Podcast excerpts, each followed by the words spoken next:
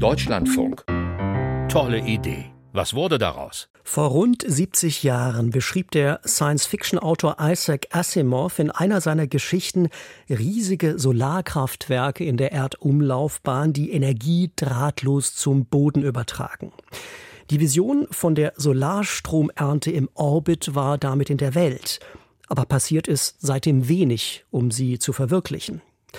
Ein Team vom Call Tech in Pasadena will das jetzt ändern und erstmals prüfen, ob und wie das Ganze technisch machbar wäre. Die Zeit sei jetzt einfach reif dafür, erklärte der Projektleiter Harry Atwater im Gespräch mit unserem Autor Guido Meyer.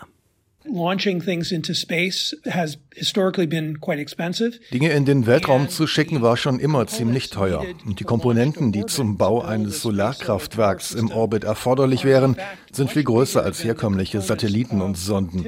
Es mussten also zunächst die Startkosten runter.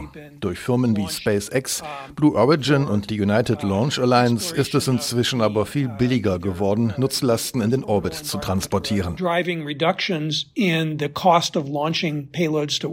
Und so starteten die Caltech-Forscher im Januar mit einer Falcon 9-Rakete von SpaceX erstmals einen Satelliten, der im All Sonnenstrom erzeugen und zur Erde schicken soll. Three, two, one, and liftoff. Space Solar Power Demonstrator, kurz SSPD. So heißt der Satellit, der in den kommenden Monaten verschiedene Experimente durchführen soll, erläutert Michael Kölzenberg. It's about the size of a washing machine. Der Satellit ist ungefähr so groß wie eine Waschmaschine.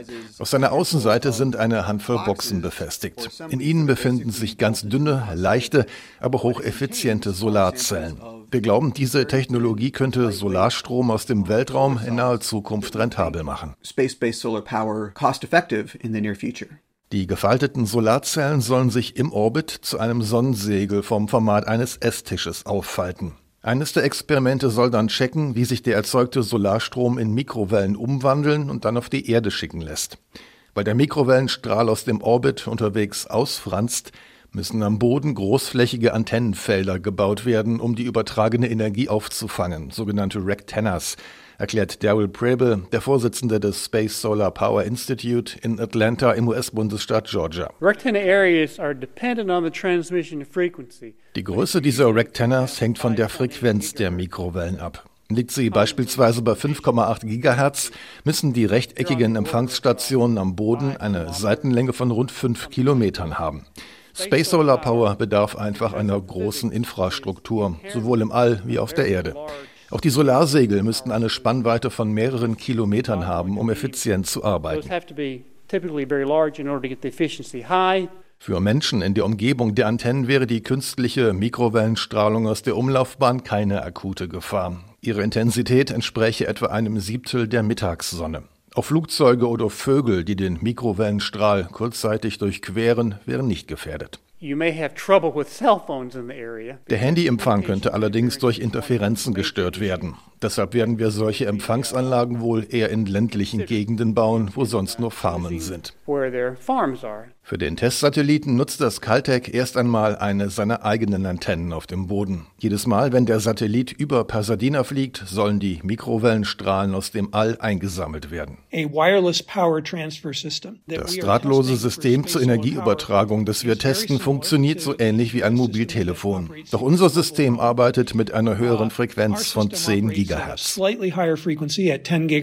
Das Caltech ist nicht alleine in dem Bestreben, die Ideen für Solarkraftwerke im Orbit endlich Realität werden zu lassen. Die Europäer verfolgen mit dem Projekt Solaris ähnliche Ziele, allerdings eher langfristig.